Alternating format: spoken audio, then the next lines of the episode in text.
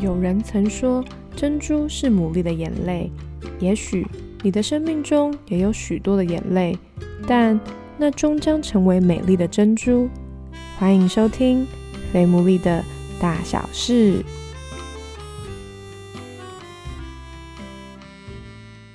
大家好，欢迎大家收听我们最新一集的《肥牡蛎的大小事》，我是 Sarah。在今天呢，终于不是我们爱情系列的故事了，但可能会稍微提到一点点。今天的来宾呢，也是哇，真的认识非常非常久诶，他应该也看过我生命中很多很多的黑暗面，然后所以他算是一个蛮了解我的一个人，让我有点小紧张。希望他等下不会在节目上说些什么对我需要剪辑的话，算是长途跋涉而来的，算是我的贵宾。那我就先请他来自我介绍一下。Hello，各位听众朋友们，大家好。那我是世清，我目前在嘉义教书，是一个辅导老师。那同时我也有经营我的 YouTube 频道，叫做四七云端辅导室。如果呃有高中升学上面的需求，也都可以到上面，然后去做一个观看。我从以前认识你的时候，你就有想要当老师吗？我觉得当老师一直是我长期以来的选项哦。我记得我第一次对于想要老师这个职业有认识的是一来来自一部《麻辣鲜师》这部戏剧。我要当老师。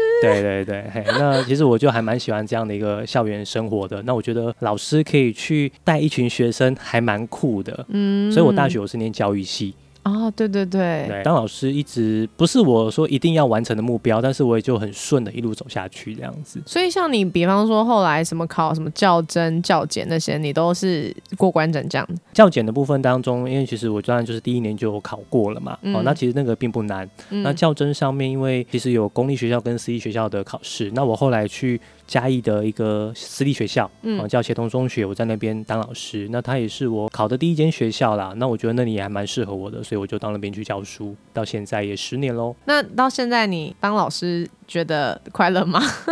我觉得还蛮好玩的啦，哈，因为毕竟学校的第一个环境单纯，那其实，在学校里面还蛮多可以发挥的。这样子，你从当初一开始从一部哦呃电视剧萌生的这个想法，到你后来真的就进到教学现场，中间一直都很确定这就是你要走路吗？还是你曾经有觉得想要转换过？其实我在高中毕业的时候，那时候有考虑过要不要去当牧师。虽然我是基督徒啦，那我觉得这个职业也蛮好的。嗯，那所以我就有去跟当时我的教会辅导聊一聊，问一下说那怎么样可以当牧师？那牧师的生活是怎么样？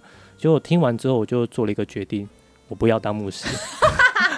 对，那不是我要的生活。后来我就其实是跟着我的专长啦，开始去考老师的这个过程嘛。那很幸运的第一年就当上了老师。当中有没有想要做职涯的转换？其实没有特别去想过，就觉得在那个地方当中学习嘛，磨练嘛。不过我一直保持着一个就是。随时都有可能被裁员的状态，保持在一个高度竞争力，就是觉得随时如果要转换跑道，对我来说应该是没有问题啦。觉得校园的生活大概就是这样子，比较容易安逸，所以我要让自己保持一个比较强的竞争力，所以我一直会去学一些不同的东西。可能有些听众状态其实就是他也不是特别喜欢那个工作，但是他就是有了这个专业。但我觉得像你给我感觉就是你是真的很喜欢，就是你在做的事情。你觉得你要怎么样在一份工作里面找到那个热？情，或者是如果他今天其实真的就没什么热情的话，你会给这些人什么样的建议吗？很多人会没有热情的原因啊，是在于说他不晓得他在为了什么而做。好，那如果说你今天你知道你在做的这一件事情当中，你你找到一个很重要的意义在，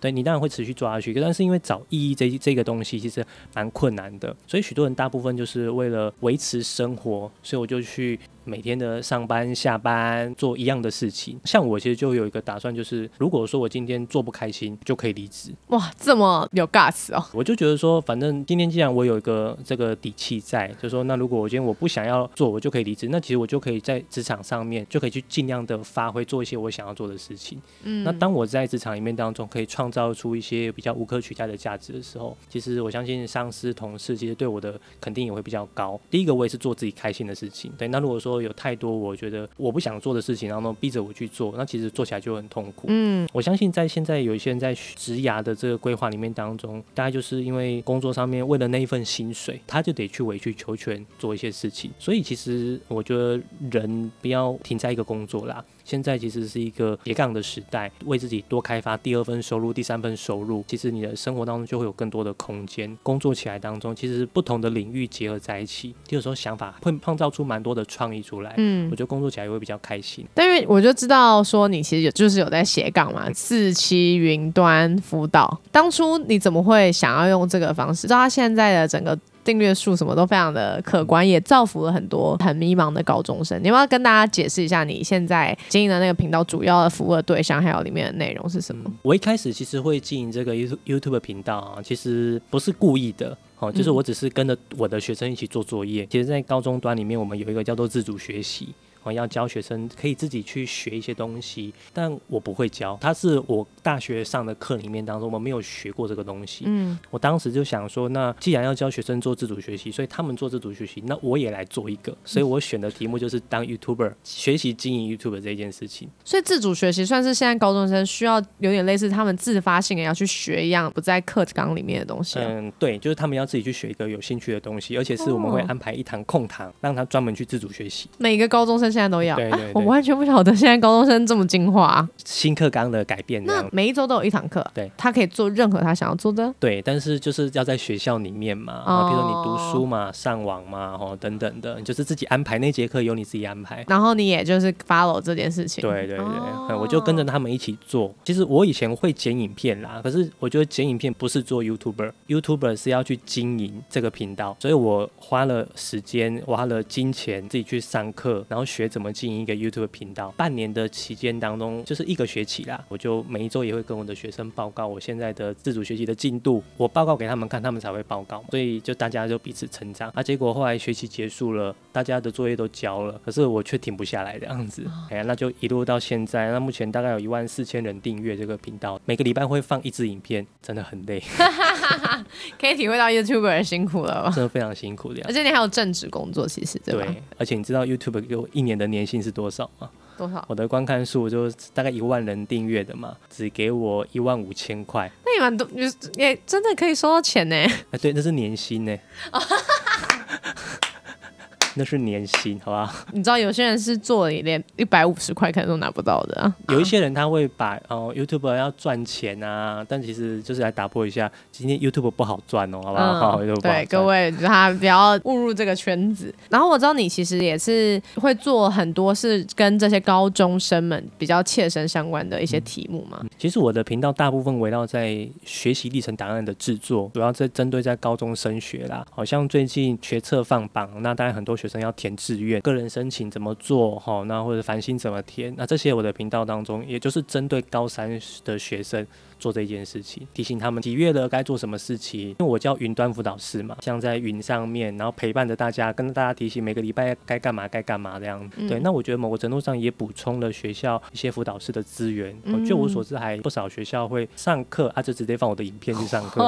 那是什么让你有这个动力可以继续经营下去啊？我觉得那个是一个习惯的养成，因为你六个月下来，每个礼拜都制作一支影片出来，我觉得它已经变成我一个节奏了，一个习惯。再来就是，其实有一。一些家长真的会传讯息给我，那跟我说，那他们现在遇到的状况，然后透过我的影片当中得到一些帮助。因为这些回应，我觉得得一直做下去。我觉得那已经是发自我内心在做这件事情了。所以现在对我来说，每个礼拜上片这件事情，可能它已经超过我原本工作的重要性。而且你在这当中其实是有成就感的，你也真的有看到有一些学生按照你的步骤，然后他就真的申请。对啊，像今年我就有协助十个同学的学生去做特殊选材，特殊选材是一。一个大学升学管道，它是不用考学测的，现在太复杂了。对对对，这十个同学后来也都录取了，十个全上，十个都有录取的样子，太扯了。对，可是并不是说我很厉害，只是说我我有陪他们，给他们一些建议啊。不过我要特别分享有一个哦，其实会让我持续想要做下去的，有一个点是还蛮重要的。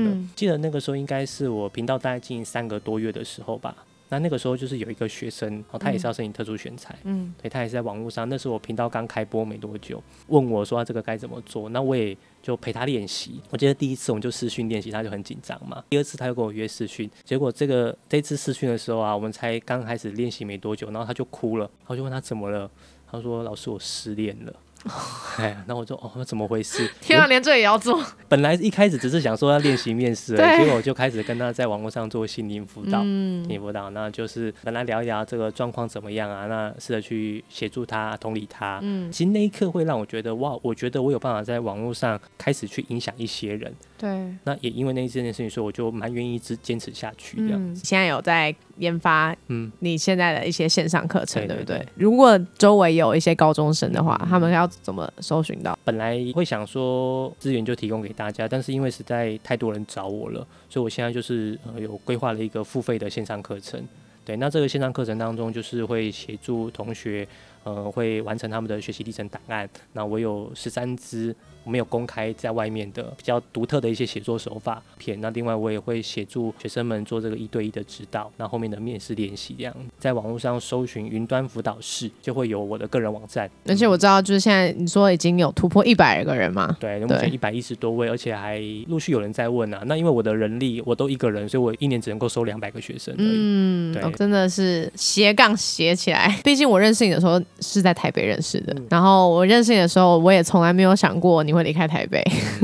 对，我也没想过，毕竟我们真的算一起长大，然后 就是有一天好像嗯，怎么怎么什么要去嘉义了，蛮震惊的。是什么契机或者是信念让你可以离开你的舒适圈？我不觉得台北很舒适。像我们这种考老师的啊，本来就有个觉悟，就是要到处去考。哪里考上就要去了。那个时候，我记得教会的朋友就是寄信给我，跟我说嘉义有一间学校要在征老师。那我本来也看不上这间学校，就是这么远，嘉义谁要去这样子？我当时穷乡僻壤，我不知道有没有嘉义的 这个朋友哈。但是我当时其实想说，我去练考，那我就人就到了现场，开始笔试，然后口试、面试结束之后，我那时候一瞬间突然觉得我好像会录取，可是我不想去，因为我不想要离开台北这个地方。对，坐着高铁回到台北的路上，然后那时候就跟上帝做一个祷告说，如果这里你要我去，你就让我正去。他只是选一名，被取我都不去。然后我就回到家睡觉，隔天就放榜了。啊，这么快啊？对他们还蛮快就放榜了。睡觉的时候我居然做了一个梦，梦到我录取，起来我就说没有没有没有，这个都是做梦。那天早上我就翻开圣经的时候，就读到一句话，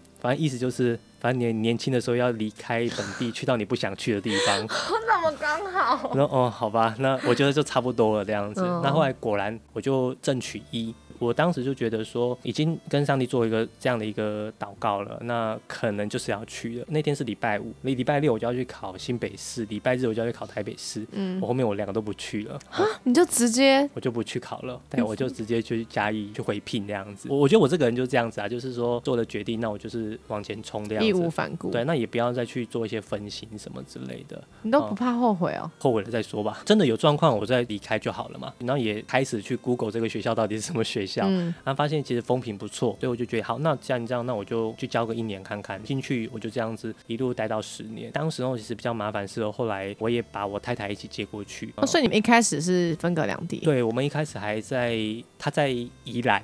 那我每个礼拜我就是来上去宜兰，或者是他下来家里找我，这样大概半年。后来我们就结婚了嘛，我就说那结婚你就下来好了。嗯比较不适应的就是我太太啦，因为毕竟她的生活圈都在台北，那来是以我的工作为主，她在这边其实就是一个依附的状态，所以我觉得对她来说是比较辛苦。那个时候对我来说比较大的课题就是怎么样帮助我太太适应这个环境。哦那你那时候怎么帮助她？啊、其实也没有什么帮助哎、真的不知道怎么做哎、对啊，怎么办呢？就下班回到家就陪他，哦哦，然后试着也帮他找一些生活圈嘛，找当地的教会。一开始遇到的教会也没有那么适合。我太太后来在嘉义那个那个地方，就是生活了一段时间之后，后来还罹患了忧郁症，嗯蛮辛苦的过程啦。那一段时间也是我们刚新婚，嗯所以我们在第一年的相处里面，然后其实真的很痛苦。我也在想说，要不要我干脆我就回去，也没有到那个时机这样子。嗯那所以后来当然也是找了教会的。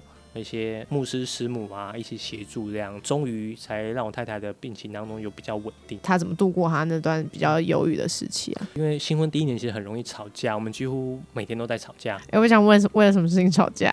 你就想象那种什么挤牙膏、挂毛巾啊，哦，然后东西没有收，这种东西都可以吵。我在想，可能她的这个忧郁的情况，所以她情绪也比较不稳定。嗯那我上班又很累，那回到家的时候，我有时候明明知道她忧郁，你知道我是学校的辅导老师，应该很有同理心，但是回到家就完完全变一个样，所以很长会有很多的冲突，甚至我们还会有大打出手的状况。我们其实好几次都想着要离婚了，跟牧师师母有有谈，那他们其实就每个礼拜就会来我们家啊，或者是我们吵架的时候，然后他们就会来我们家帮助我们学习怎么去适应彼此。其实我的近视很深，那其实我就不太知道说怎么样去整理家里嘛，我就觉得说都很干净，那我太太就跟我说脏了就要整理，那我就永远都不觉得脏。近视也太深，真的真的好，那我就不觉得脏，我也我也不觉得马桶很脏，所以我从来就没有刷过马桶，而且我以前都觉得马桶永远自己会干净啊，原来是我妈妈刷的这样子。对，那所以我就不晓得这种小细节的东西。那当我太太就跟我说，啊，你就是要把家里整理好，然后又很凶的语气，那我就跟她说，我我从来没做过这种事情。牧师跟师母他们来我们家，也让我们彼此冷静嘛。冷静了以后呢，那他就会跟我们说，那我们要怎么样告诉对方我们的需要？比如说像我就很需要下明确的指令给我，那我太太就开始学会下指令。下指令，譬如说不要干净的才刷马桶，而是洗完澡后马上要刷。所以我就好，那洗完澡后就刷，就不管它干不干净。那像这样子的一个模式当中，他开始知道我应该怎么样才听得懂他的话，那我也开始去认识他的一些需要。每一次都是一次大吵架，然后关系就会好。一点点吵架的频率也稍微延长一点点，所以以前几乎是每天吵。那到现在，其实我们可能好几个月有没有吵一次都不一定会有，对，那就是不断的去认识彼此这样。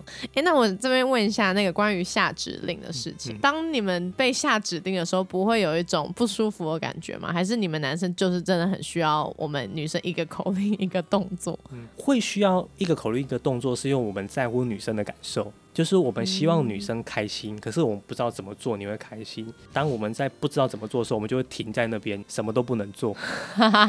对，啊，可是你一旦告诉我们说我们做什么你会开心，我们就会非常乐意的去做这件事情。至少我觉得像我这样的男生就不会有说不舒服的感觉。如果不舒服，我就会跟你说。哎，那如果没有的话，就是啊，那我知道这样子你开心。所以我很愿意这样子做的。他，你跟你太太这样结婚多久了？我二零一四年到现在嘛。哇，快要十年嘞！其实我记得你之前是说，你一开始其实不太敢讲出自己的想法或者是感觉的，然后进而到 竟然还可以有一天可以大打出手，就是如此的有安全感。我也觉得男生好像不是很能够说出自己的感受。嗯，其实一开始哦，就是都不讲，因为不想吵架，所以有冲突的时候就是选择不讲。不讲的方式就是去睡觉嘛。那这件事情就是常常是女生的大忌，因为事情还没解决就跑去睡觉。而对我们男生来说，就是我当下是不想吵，睡个觉冷静一下，后面再慢慢谈。一第一个不讲，然后会累积，累积久了就会爆炸。那如果说今天我是想说，那我就先暂停一下，我去睡个觉。那你又一直拉着我讲，那我就好，那我就刚开始讲的时候，讲到后面也许就会越讲越过头，又又吵起来了。对，那也不是我们乐见的，所以一开始的时候，其实就是会会有很多的这种压抑啊，跟不想讲的过程。那就我觉得有一次哦，就是我太太她跟我说，你要勇敢的跟我吵架，这样子我们才会彼此了解。然后她跟我讲一句很关键的话，她说不管我们怎么吵，我都不会离开你。那一次我听到，我就说啊，原来是这样，嗯，就毛起来了。对，因为我觉得吵架就是分裂，就是会有一种以后关系会不好。那你今天跟我说你已经不会离开我了。他给你这个保证，对，那我就可以很勇敢的表达我的感受。至少从那一次之后，我就开始比较勇敢的吵架，大打出手这件事情哦，是因为我觉得彼此脾气暴躁。到后面我们就是开始也这种动作也比较没有，没有的情况下，但是我们就会用比较直接的言语练习去表达出来。对男生来说，表达情绪感受真的很困难。到底有什么难的啦？因为我们不知道用什么词语去表达。像你们会意识到说，我其实现在不开心，那你们会意识到说，为什么不开心吗？不一定，我觉得不一定。哎，假的。就算知道不开心，可是不知道怎么好好的讲啊。比如说我们吵架，我就会觉得说，你怎么那么烦？你为什么那么无理取闹？那个无理取闹是什么？不知道，就觉得说你你为什么要这样子？你可以不需要这样子的，换个表达方式说，你刚刚这样子的要求，我觉得对我来说不合理。嗯，但这种事情没有练习根本讲不出来。所以其实等于你是经过很漫长的被训练。对，即便像我这么会说话的人，我都觉得不会讲自己的情绪。哇，脾气一来的时候，其实他就是口不择言，就开始乱骂。但是那个不是我们心里想讲的东西。各位广大女性们，男生真的比我们想象的还要更简单一点呢。真的不要用太复杂去想我们，我们就是这么简单单纯。讲的像我们怎么样深不很深的感觉。女生真的是思考比较全面，在很多的思考点上面拉住男生的冲动啊。思考不周全的地方，嗯对，好，那但是可以很直接告诉我们你要什么，我们就可以很直接的回应你。女生可能要面对一个问题，真的就是会觉得为什么我一定要讲出来你才懂？那如果我讲出来的话，不就是代表你没有想？我们 不了解你。我知道女生最希望的就是都不要讲话，然后男生都懂。对，但这件事情男生做不到。对啊，我就需要练习。一开始我也做不到。一开始我也做不到，可是现在我比较可以知道我太太需要什么，她可以不用讲，我大概可以知道。但我们花了十年，这个时间成本。对，但是我值得啦，嗯，他值得这样子，嗯嗯，一直也都后来就是两个人世界的感觉。那你们要怎么维持你们？的热情啊，你们都不会倦怠期哦？会会，一定会有倦怠期，而且可能没多久就倦怠期了。其实一开始我跟我太太相在一起的时候，她也不是基督徒，那她也提到说，她其实不相信爱情这件事情，甚至我们要结婚，结婚第一年的时候，她也常常跟我说，也许我们五年后就会离婚了。我觉得我可能也差不多了这样子。所以当时候其实我心里面也会有这样的一个不安全感，但是我觉得因为随时保持着可能会被离婚的状态。反而更警醒啊！反而更警醒，那更想要去爱对方，好，那就去珍惜他。所以像我们五年的时候办了一个小婚礼，哦，重新结一次婚这样。那我们也约定说，以后就是每五年的时候，我们就是重新结一次，那自己办一个小型的婚礼这样子，好，那维持那个感觉。当初像你太太不是基督徒的时候，你那时候没有很犹豫，或者是？其实我当时候也只是对她很有兴趣，很喜欢他。就这样子而已。那你说会不会结婚在一起？其实我也没有把握。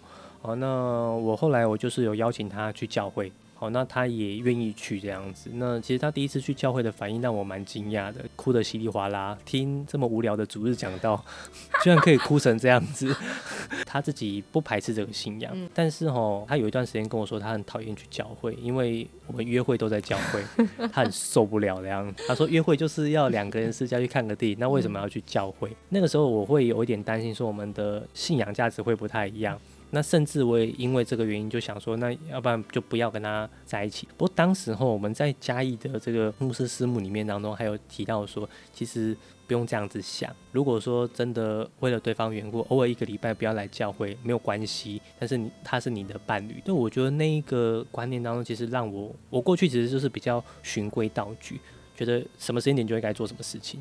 对，那如果说。在教会里面，然后为了自己爱的人当中，那也可以有点调整。这个调整是为了让他对教会不那么排斥。那我觉得他很值得做，所以后来我们就也会时不时的，我就跟教会请个假，然后就会带着他啊出去玩一下，或者是在家陪他。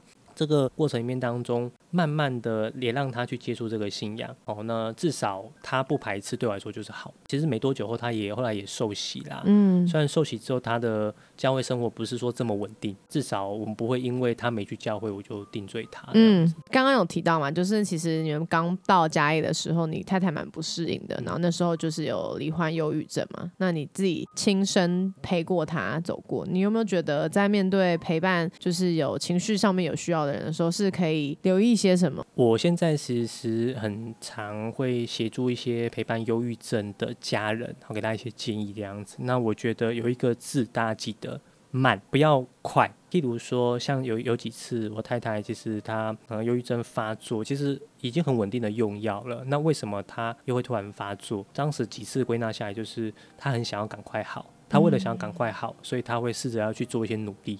可是这个东西，他因为可能当下没办法承担，所以他可能甚至会选择说：“那我就为了要赶快好，所以我把赶快多吃一些药。”他吃药不是为了自杀，是为了要赶快好。或者是有几次我有跟他说：“那我们可以试着做一些什么？”但是可能我也因为比较急啦，那但是我也不自觉的就给他一些建议啊，希望他可以怎么做怎么做可以让他更好。我们我后来就跟他讲说：“其实你就可以不用好了。”我跟他说：“你不用好，反正我也不会离开你。”天哪，我要哭。对我当时是真的是刚刚跟他讲，我跟他说你可以不用好，没关系哈，因为过去为了好，他的状况会一直起起伏伏，反而把这个东西停下来说，不要去强制说要好这件事情，就是慢慢的恢复，那慢慢的按着他的步调，那其实就会恢复到一个我们比较可以接受的一个程度。所以快这件事情常常是忧郁症陪伴者或者是忧郁症本人当中。很多时候会为了要快快好，快快快做怎么样，所以让状况更更严重。一切真的要慢，而且要比自己想象中还要慢很多。你的个性一直都是可以这种慢的人哦。做事的话可能不会慢，几次快的经验不是很好，对，因为已经快了好几次，然后都遇到不好的状况。所以那我知道说，那既然这样子就不可以再发生了。像我太太，其实她也自伤过好几次。那其实我自己也都会很担心。那有时候吵架的时候，我甚至我也会口不择言跟她说：“啊，你为什么要这样子做？啊，你情绪上你可不可以控制一下？”我对一个忧郁症患者讲这种事，可能也是我希望他可以现在马上控制他的情绪。但后来发现这些都没有好结果啊。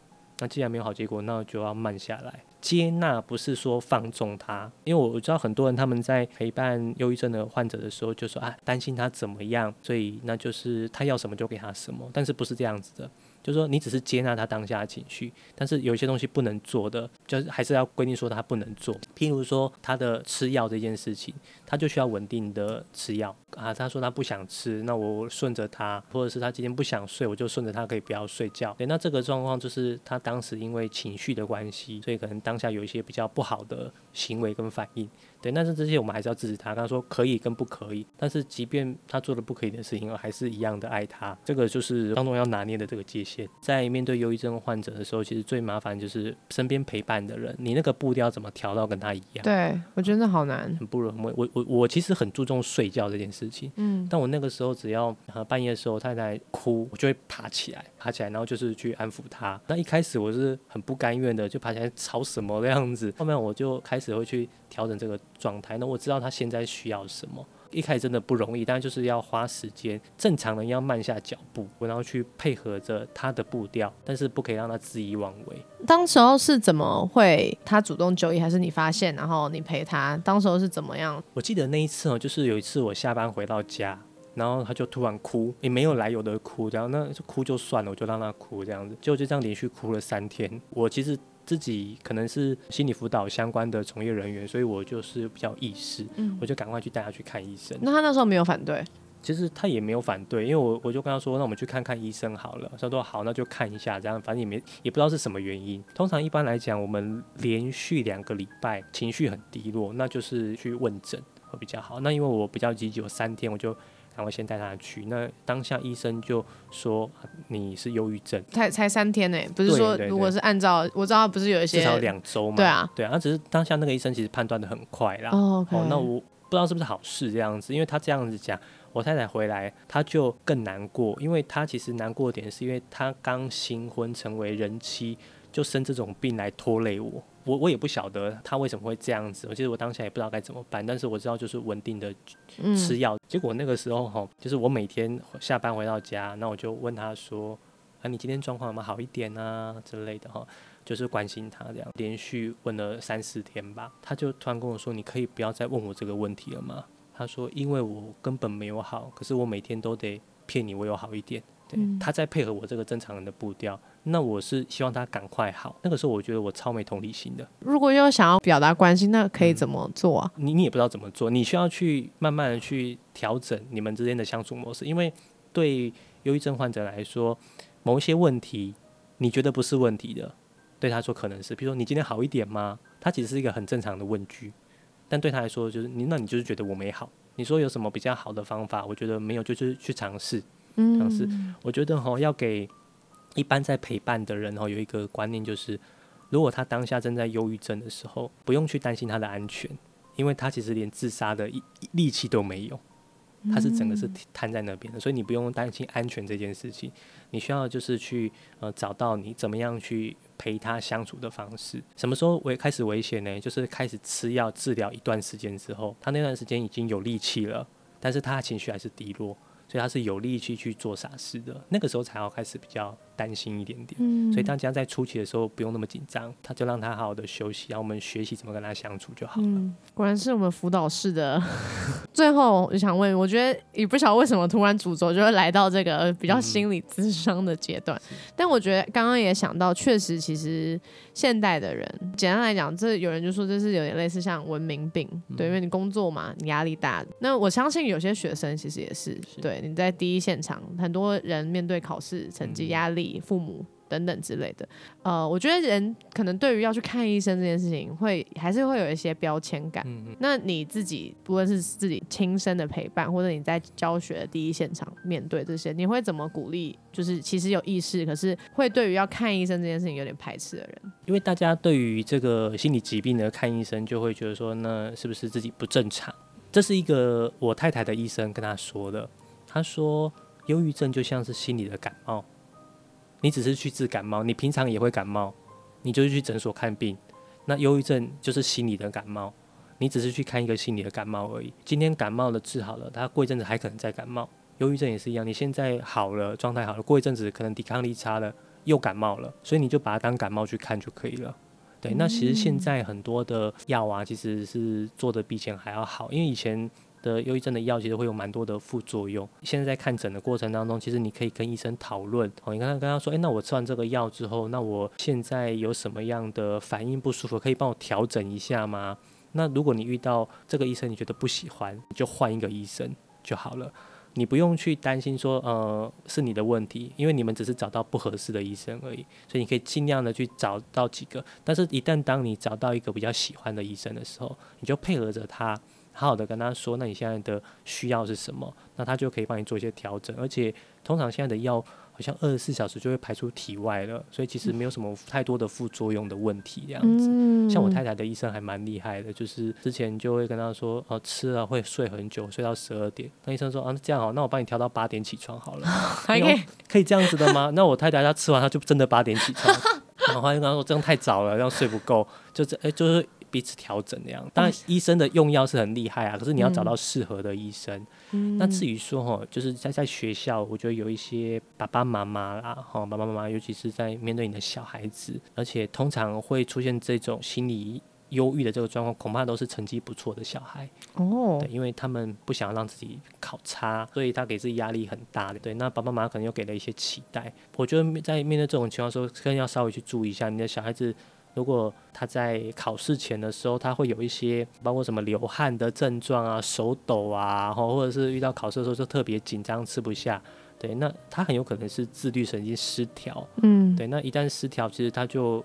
久了就有可能会往这个方向发展，所以我觉得爸爸妈妈其实在这个时间当中，可以为了孩子的缘故，其实成绩是一小段时间，好，那但是哦，也不用跟他说你不用管成绩，因为这群小孩子他们就是在乎成绩，对。你跟他说你可以不用考好，对他来说那是一个否定，对啊，因为我就是因为没考好才这样，你既然我不考好，是你放弃我了吗？我曾经听过孩子这样说，嗯，所以我觉得当然这是需要去拿捏的啦，好，那爸爸妈妈其实就。可以跟孩子说，那其实不管怎么样，爸爸妈妈都一样爱他、接纳他，愿意的去做陪伴的这个动作，觉得会慢慢让你的孩子可以走出这个过程。你分享的很好 哎，谢谢谢谢。哇，我今天听到，我觉得好像一部分，其实刚刚一开始在讲到你在面对工作，其实你是蛮。有傻劲的，就因为一部电视剧开始了这个教学的生涯，因为一个考试就也放弃了可能在台北新北有的机会。但是好像当你在面对关系、面对人的时候，你又可以很细腻的，就是去陪伴。你真的是辅导老师。自己听完之后，我也觉得有很多学习，特别是在面对刚刚我们最后讲的那个部分，就是怎么样陪伴有。情绪有需要的人，其实那就是一个感冒。其实不要说感冒，就连看那个新冠疫情，我我老板到现在，他去年十月在得那个那个 COVID，然后他现在还在咳。